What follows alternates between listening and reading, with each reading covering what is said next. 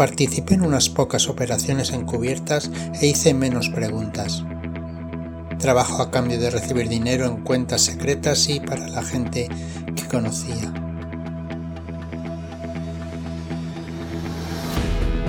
Para ellos no eran personas.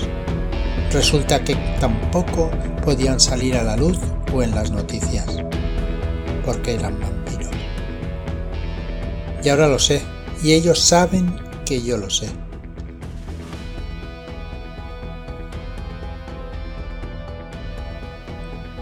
Hola y bienvenidos a charlas desde Shadowlands. Soy Fran Valverde y hoy me acompaña, como en cada frecuencia clandestina, eh, clandestina Enrique Muraday. Muy buenas, Enrique. ¿Qué tal? ¿Qué tal, Fran? Muy bien, muy contento de estar aquí, sobre todo después de que la semana pasada se mostró por fin la, la mm. portada del nuevo Drácula Dossier. Pues sí, sí, muy contentos y, encantados de tenerte otra vez por aquí todas estas semanas hasta el 26 de mayo, ya sabéis. Y bueno, con un podcast que, que, va a ser, que sale cada viernes, que ya estáis escuchándolo desde hace con estas cinco semanas ya, si no he contado. Cuatro, cuatro. Pues cuatro semanas, cierto o cierto. cuatro semanas. ¿eh? No, para, para, nada, para nada. Lo que sí que decimos siempre, bueno, el podcast, nada, 20 minutos, media hora, y se va a 40 minutos cada programa. Hoy, hoy me he puesto el cronómetro ah, y además hoy vamos a hablar solo de un, tema, no como últimamente que hablábamos de varios. A ver qué sale, a ver si me gano hoy eh, la apuesta que tenemos tú, y yo sobre, sobre el tiempo. Nada, nada, yo no le veo ningún problema. Al contrario, la verdad es que es una gozada tenerte por aquí y y más pues hablando de, Agentes de la Noche y de, bueno, de este Drácula Dossier que es, que es campaña para Agentes de la Noche. Así que bueno... Recordaros, como siempre, que encontráis la poquita información que hay ahora, que es básicamente la portada y una fecha, el 26 de mayo de, de 2023, en shadowlands.es barra Drácula. ¿Qué significa esa fecha? Pues fue la primera fecha donde se, bueno, la primera vez el día que se publicó la novela original de Drácula. Y algunos nos poníais ahí en el, en el chat de charlas de The Shadowlands, desde luego, qué casualidad. Bueno, que sepáis que no es casualidad, no es casualidad. Elegimos, buscamos una fecha representativa de Drácula, de Bram Stoker, de algo que tuviera que ver. Y bueno, vimos que lo que sí es casualidad es que este año cayera en viernes, el 26 de mayo de 2023, y decidimos, pues bueno, hacer el, hacer pues el guiño a, esa primera edición de Drácula, ¿no? A, esa publicación original de Drácula, que la verdad es que hace muchísima gracia que, salga, porque bueno, ya explicaremos de qué va la campaña de Drácula Dossier, que en principio, en principio digo, porque hay vida más allá de, ella, pues es la, campaña estrella, ¿no? De, de Agentes de la Noche. Y bueno, la vais a tener, pues eso, toda la información en, en Drácula. Eh, perdón, shadowlands.es barra Drácula. Eh, ahí os podéis suscribir y además el día 28 de abril, primera sorpresita para ir calentando motores. La tendréis ahí el viernes 28 de abril. Vamos a reflejar la fecha, sí, sí, el 28 de abril. Una sorpresita que, colgaremos para que, pues bueno, vayamos poniendo los dientes largos. Toma ya el guiño. Yo, ya. guiño, guiño, codazo, codazo, ¿no? Yo ya sé lo que es y va, mm. vale la pena que esperen un poquitín. Pues que. Bueno, yo creo que entre, entre el pistoletazo de salida, yo diría que ha sido la, la publicación de la, de la portada de este remozado Drácula Dossier, pero yo creo que lo del día 28 mola mucho, pues eso, para, para calentar motores, porque ya estaremos a punto de iniciar mayo, y como dices tú, para poner los, dientes largos. Efectivamente, como no podía ser. Y la gente ya no los tiene ya, vamos. Pues sí, y poca cosa más, ¿no, Enrique? Yo no me voy a enrollar más para que. Bueno, a partir de. Perdón, solamente una cosilla ya. A partir del 28 de, abril, ya las siguientes semanas, sí que es verdad que vamos a dar detalles de planes de publicación, tanto para Agentes de la Noche como para Drácula Dossier. Porque una cosa es dar la gran sorpresa, pero uno pues ha, de ir repitiendo programa a programa, pues cosas pues para que se queden. Porque está claro que mucha gente nos escucha, pero no todo el mundo escucha los, todos los programas. Así que, eh, pues eso, hay que, hay que ir dando información y espero que os guste y que que os sirva también y que, bueno, que os interese. Y ya está, hasta aquí, Enrique. Y una cosa que hay que repetir es vuestro leitmotiv, ¿no? Como editorial, que es que cuando os comprometéis con una línea, eh, se publica todo lo de esa línea. O sea que eso para los fans de Gentes de la Noche, eh, aunque tengamos el material en, en inglés, ostras, es una, una alegría muy grande. Sí, es un riesgo editorial que duda cabe, pero claro, al final el riesgo lo tiene que correr la editorial. Apuestas por un producto y, vas a tope ahí con la promoción y con todo lo que podamos hacer, pues para que realmente llegue eh, pues a todos vosotros. Y no sé, yo creo que es una es una buena apuesta. Está claro que habrá productos que saldrán mejores, otros peores, pero pero queremos queremos que se asocie nuestra marca a, ese compromiso de que, de que, todos los suplementos que de la línea que traigamos pues serán publicados. Así que ahí a tope con con Agentes de la Noche. Genial. Vale, pues si quieres vamos al, lío. Tengo el cronómetro contando hacia atrás, ya que hoy, hoy, hoy te gano. Ya te digo yo que te gano. cuando quieras, Enrique, cuando quieras. Muy bien.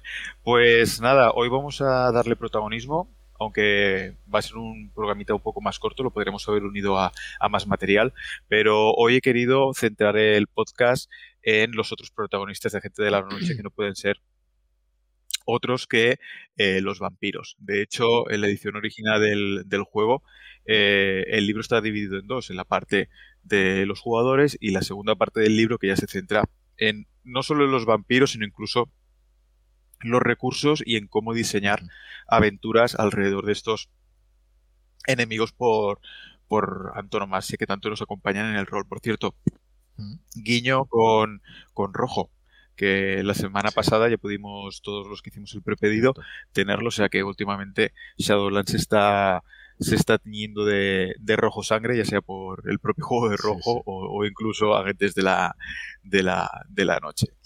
Pues como os decía, hoy vamos a por los vampiros. Los vampiros son ya viejos conocidos en los juegos de rol. Eh, solo hay que ver, por ejemplo, en el juego más famoso del mundo, ¿no? en Dungeons and Dragons, eh, cómo eh, varios de sus antagonistas más importantes no dejan de ser vampiros e incluso una ambientación. Yo no soy muy bueno en Dungeons, o sea que si la fastidio en algo, que la gente me perdone, ¿vale? Pero incluso una ambientación como Ravenloft tiene a, los vampiros como, como protagonistas. Después, si hablamos de vampiros, no podemos dejar de hablar de vampiro la Mascarada, otro de los, de los juegos que rompió moldes en su momento. Y no nos engañemos, es por el magnetismo que, que transmiten estos, estos personajes que son, que son la, bomba. Y por eso mismo, Kenneth Hyde eh, dedica una sección entera a hablar de los vampiros, pero en este caso no en los vampiros eh, que él quiere introducir en la trama, porque aquí no hay trama, Aquí no hay metatrama, aquí no hay vampiros de por sí eh, establecidos por la mente de Kenneth Hyde, sino lo que nos da son los ingredientes necesarios, ¿ok? Para eh, crear nuestra propia raza vampírica, eh, siguiendo unos sencillos pasos que, al final nos dan bueno, la imagen que, queremos trasladar a mesa. De hecho, hoy lo que vamos a hacer es repasar los, diferentes ingredientes que nos da Kenneth Hyde en estricto orden, ¿vale? Para que veáis cómo lo ha, lo ha confeccionado. Y la semana que viene sí que hablaremos de algo muy importante que incluso puede servir para cualquier juego de rol, ¿vale? Que es la conspirámide y la vampirámide, que son dos herramientas que nos da Kenneth Hyde para tratar el tema de las conspiraciones y también tratar, ¿no? Las pirámides de poder de los, de los vampiros. Entonces, como siempre, Fran, tú me cortas, ¿eh? Cuando, cuando quieras decir algo. Eh, ¿Qué es lo primero que nos hace o que nos muestra Hyde? Bueno, en este caso lo que hace es primero establecer cuatro tipos generales de, vampiros sobre los que construir eh, la imagen que nosotros queremos para nuestra partida. En este caso, los, cuatro tipos básicos que, hay en este libro se dividen en sobrenaturales, maldito, alienígena y mutante. Eh, junto a la descripción sobre la idea que rodea a estos tipos de vampiro, eh, Kenneth Hay también nos da un énfasis, ¿vale? Que énfasis al final es eh, el motor que mueve a, estos, bueno, los que van a ser nuestros enemigos en las campañas de gente de la noche. Entonces, sobrenaturales. Sobrenaturales se refiere a aquellos vampiros que tienen su origen en lo sobrenatural, o eh, las tradiciones mágicas o, las leyendas que tenemos en, nuestra realidad. Eh, pueden ser espíritus, fantasmas, producto de la nigromancia o, yo que sé, por ejemplo, de la, de la, de la brujería. Aquí, eh, como ejemplo, me voy a poner un ejemplo de cinematográfico en cada uno de los, de los tipos de vampiro. Aquí yo hablaría del vampiro que, por ejemplo, nos podemos encontrar en la serie de Misa de Medianoche, de, Mike Flanagan que podemos ver actualmente en Netflix. Eh, eh, spoiler no recomendación, si no conocéis a Mike Flanagan ya tardáis, es uno de los showrunners más interesantes que hay a día de hoy y que está centrado solo en el terror y Misa de Medianoche me parece su obra culminante y encima pues tiene un, un, vampiro como, como protagonista o como, como leitmotiv. En este caso, los, Sí, es, es, es, increíble.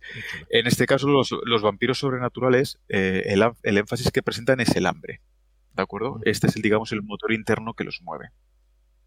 Después tenemos a los malditos. Los malditos son todos aquellos eh, vampiros que nacen por voluntad de Satanás o otros, otras entidades eh, diabólicas. En este caso representa la oposición de, de la humanidad a, perdón, la oposición del, demonio, ¿no?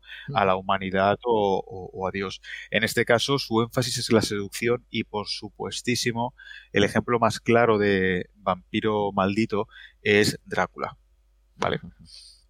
Eh, como he comentado, su énfasis es la, seducción, que es algo que vemos sobre todo muchísimo, y eso me gustó mucho de la adaptación de Francis Ford Coppola en, en su película homónima, donde donde eh, la figura de, de, Gary Oldman, en este caso de, de, de, Brad, de, de Vlad el Emperador, ¿vale?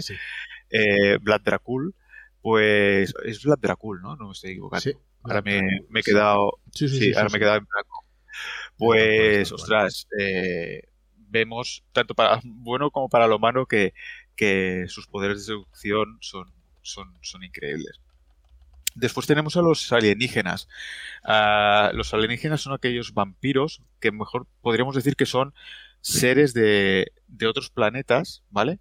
O por ejemplo, de la propia Tierra, pero que siguen otras leyes físicas, a lo mejor viven en, el interior del estrato de, la misma Tierra o a profundidades muy heavy de, perdón, a profundidades muy bestias en los océanos, ¿vale? Por ejemplo, las, en las fallas, o incluso que nos abre la puerta a, vampiros que a lo mejor son seres dimensionales.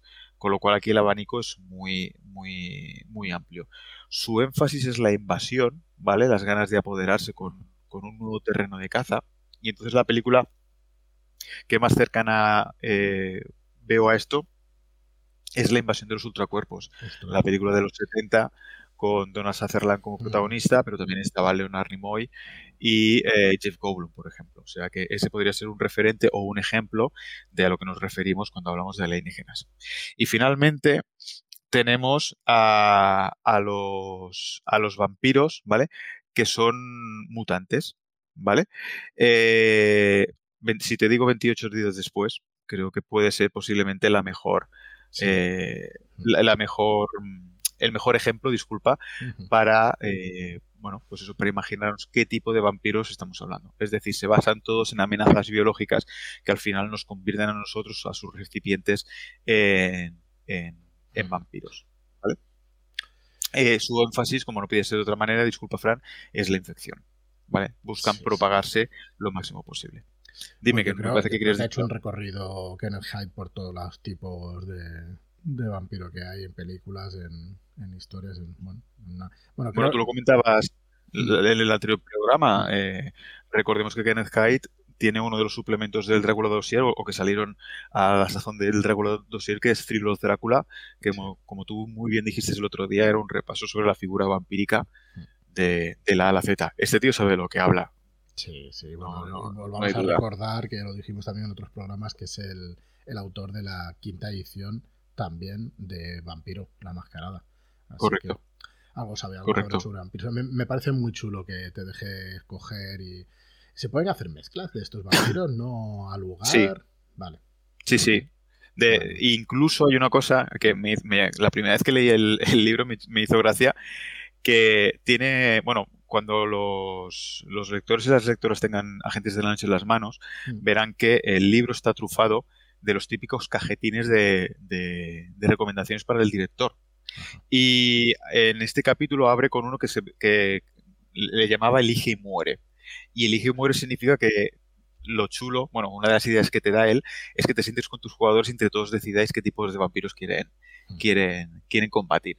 Eh, y sí, o sea, la, la respuesta es sí, aquí te puedes hacer lo que te dé la gana. Igual que con los estilos de campaña. Si te acuerdas en el, en el segundo capítulo o algo así, hablamos de los cuatro estilos que, que, había. Y todos son, por supuesto, eh, intercambiables o, o, o, mezclables entre, entre, entre sí. Muy bien, muy interesante. Vale.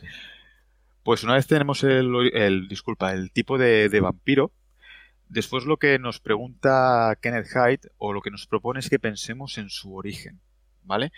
Al final su origen tiene que contestar a preguntas como por ejemplo en qué lugar del mundo se han originado estos vampiros, si es que son terrestres, ¿vale? Eh, ¿Cuándo surgen? ¿Qué necesidades tienen? ¿Cuándo surgieron? Es decir, eh, aquí volvemos a un poco a uno de los debates que había con Vampiro la Mascarada, ¿no? El tema de, oye, si están desde hace literalmente milenios con nosotros, ¿cómo es posible que no hayan controlado ya la Tierra con los poderes que tienen? ¿no? Bueno, pues este tipo de preguntas, eh, sin que el máster se tenga que romper la cabeza, ¿eh? o sea, él te lo hace para que tú vayas trazando tus propias o dibujando tus propias pinceladas de el tipo de vampiro que, eh, que quieres crear. Pues el, el, el, punto del origen, ¿vale? Habla de eso, el darle un poco de trasfondo, que además es la parte chula. Eh, ¿Qué es lo que nos gustaba a todos de Vampiro de la, Mascarada? Pues todo el trasfondo que tenía. Cuando te hablaba de la ajena, cuando te hablaba de los antediluvianos, cuando te hablaba de la yihad, bueno, pues esto es un poquito lo que te, lo, que te propone, te propone eh, Kenneth Hain. Nunca te lo va a pedir, sino que él te da, como he dicho antes, ingredientes para que tú los escojas o no para tu, para tu plato. ¿Vale? Si tenemos el origen, también tenemos que hablar de la propagación, que es el siguiente paso o la siguiente pregunta que nos hace Kenneth Haidt. Al final, es, lo de la propagación es importante porque es una cuestión que está relacionada con el tamaño y el alcance de la conspiración vampírica. Eh, al final nos habla de cómo de frecuente o cómo de fácil es que un vampiro infecte a, humanos y estos se conviertan en una nueva pieza de su, de su conspiración. Eh, aquí también te da algún tipo de, de, opinión sobre el cuidado que tenemos que tener, ¿no? De, equilibrar eh, la facilidad de, contaminar que tiene un, vampiro, ¿no? Pues con las repercusiones que, puede tener no solo en la aventura, sino en la propia, en la propia ambientación. La verdad es que las aventuras que han sacado eh, presentan tipos de vampiros diferentes en las tres en los tres módulos que existen actualmente que son eh, por, supuesto Drácula Dossier.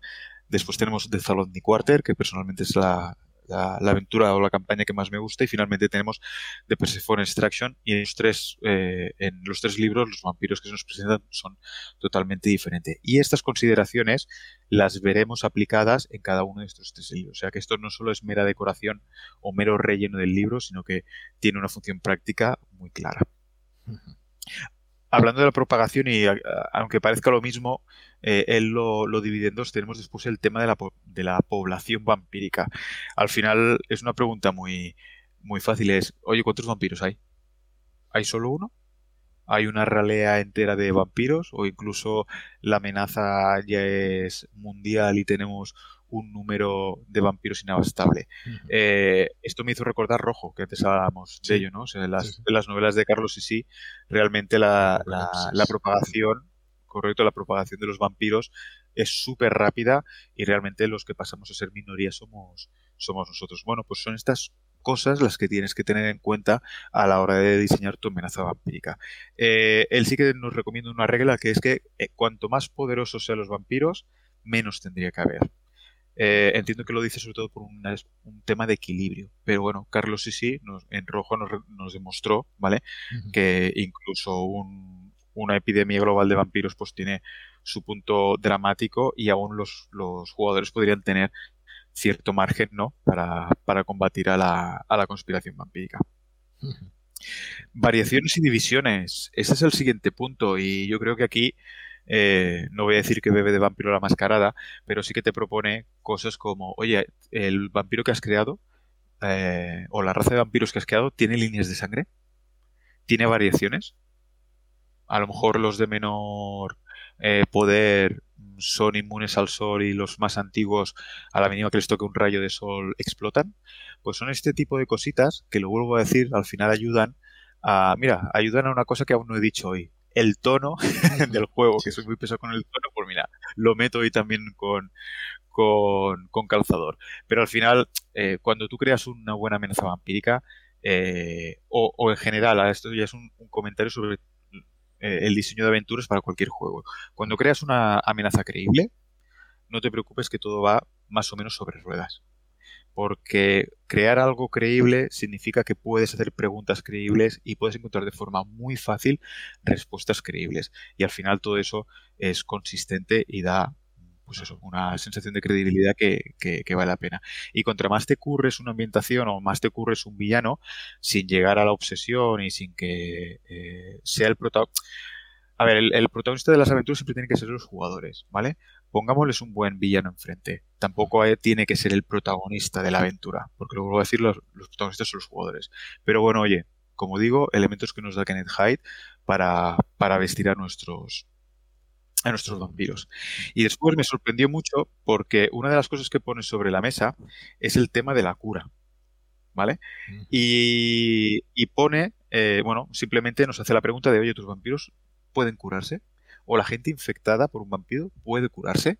Coño, esto ya es un, un motor de aventura que te cagas. Si tú al final a las dos preguntas dices que sí, ¿vale? Eh, a lo mejor aquí encuentras la posibilidad de, por ejemplo, curar a tus seres queridos qué motor más importante hay, hay que ese, ¿no? El, poder salvar a, tu hija, a tu padre, a tu prometida de la infección vampírica. Bueno, pues estos son temas que hay que tener en cuenta a la hora de crear un vampiro. Como veis, con cuatro pinceladas, de las que tú puedes coger las que te dé la gana, Kenneth Hay te presenta un, sistema de creación de, vampiros sin ningún tipo de regla, ¿vale? Que yo creo que, que mola y al que vale la pena dedicar algo de tiempo porque os puedo asegurar que pueden salir cosas muy chulas. Y Kenneth Hyde es muy buen profesor y te sabe guiar muy bien en, lo que te quiere enseñar. Vale, pues ahora tenemos el trasfondo de los vampiros. ¿Qué pasa con las reglas? Pues mirar, las reglas son muy fáciles con los vampiros. Solo tienen cuatro habilidades. Aberración, perdón, tres habilidades. Aberración, salud y cuerpo a cuerpo. ¿Vale? Aberración gracias a esos terroristas ya podemos saber lo que es, porque es una habilidad que eh, nació o tiene su origen en el libro de El horror incesante, que publicasteis hace poquito en la línea de, como digo, de esos terroristas, ¿vale? Aberración es una habilidad que reemplaza la de atletismo que tenemos los, los humanos y representa la fortaleza inhumana de estos monstruos, ¿ok? No solo determina el umbral de golpe básico del vampiro, ¿vale?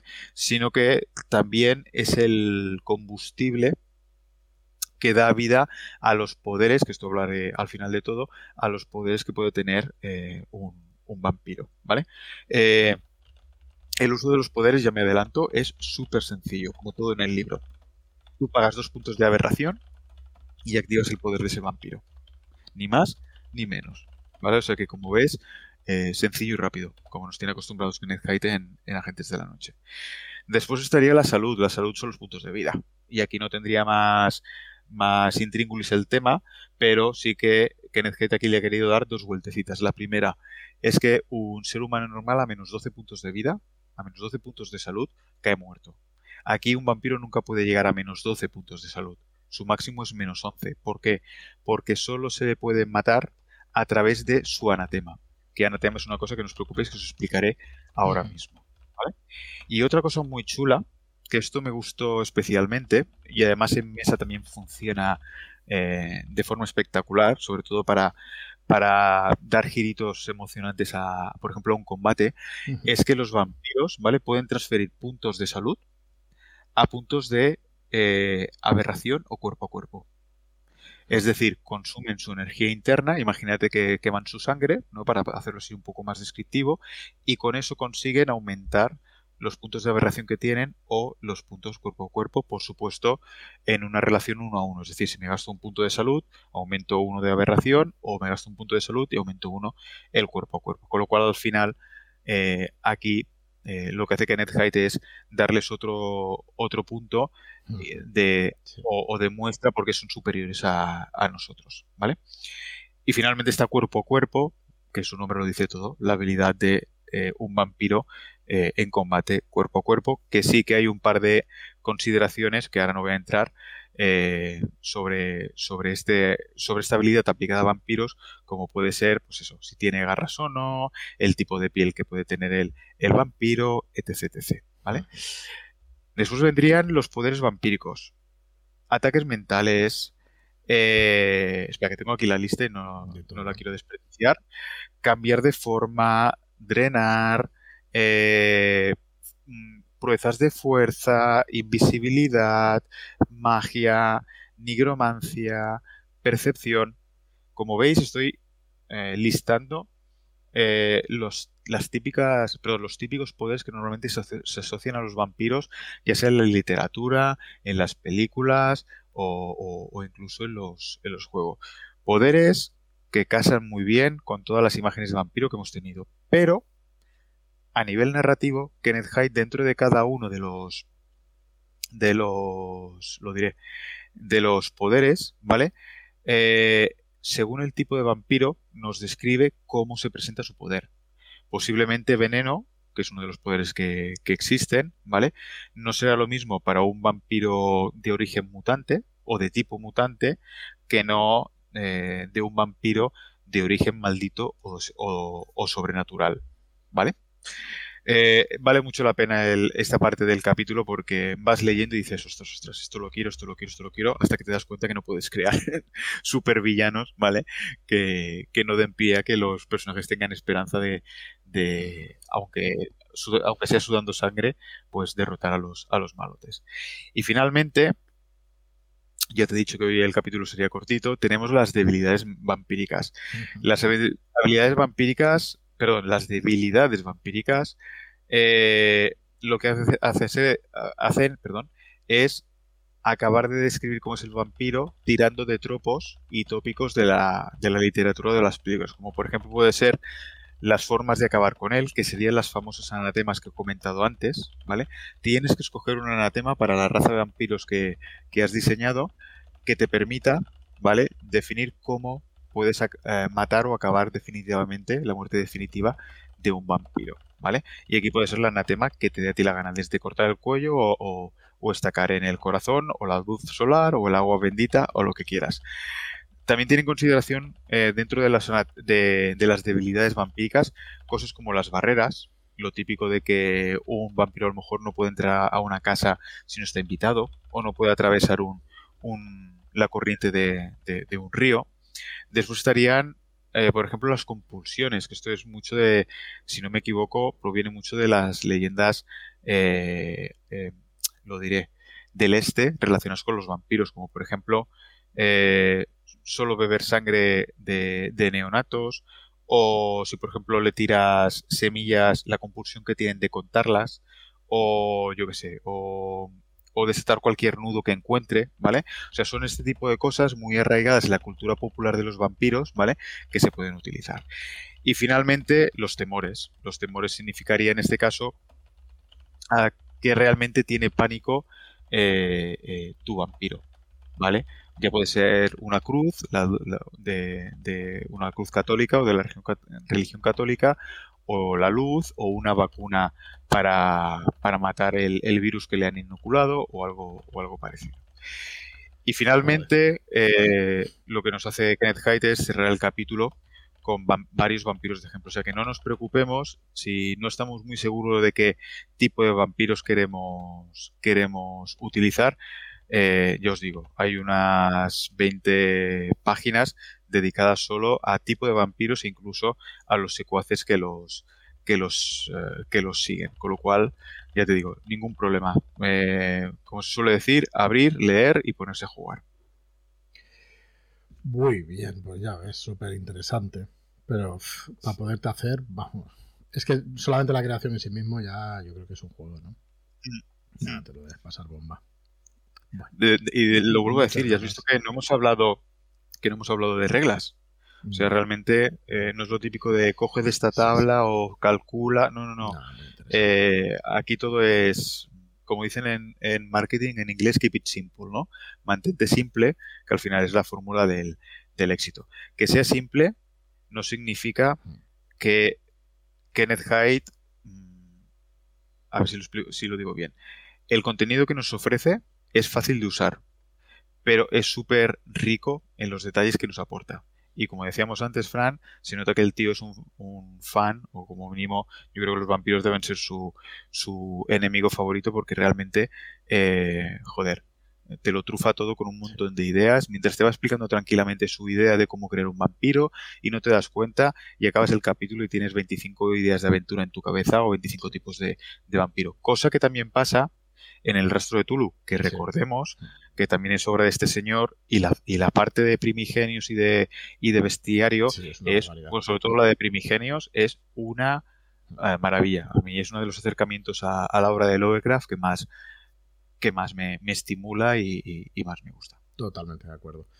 Muy bien, Enrique. Pues bueno, vamos a ser breves hoy. Venga. 33 minutos, estamos, no, 30, 30 minutos, o sea que está perfecto. Cierra ya, cierra ya. a mi rollo yo hasta los 40. no, no, no, para nada, para nada. Oye, va a quedar una serie de podcasts estupendos para el que quiera una introducción hacia gente de la noche mm. y algo más que una introducción, que quiera jugarlo y que, que refresquemos esas reglas y que sepáis de qué va. Mm. Así que nada, como siempre, Enrique, muchísimas gracias. La semana que viene volvemos con más. Volvemos el viernes con más información, con más cositas de agentes de la noche, con más cosas eh, perlitas sobre Drácula Dossier, muy, muy bonitas, Eso es. poco a poco, poco, a poco. Genial. Genial. Lo ha dicho, Enrique, muchísimas gracias. Nos escuchamos la semana que viene y cerramos por hoy la, la frecuencia clandestina. Muy bien. Pues nada más, al resto que nos escucháis, muchísimas gracias y hasta el próximo.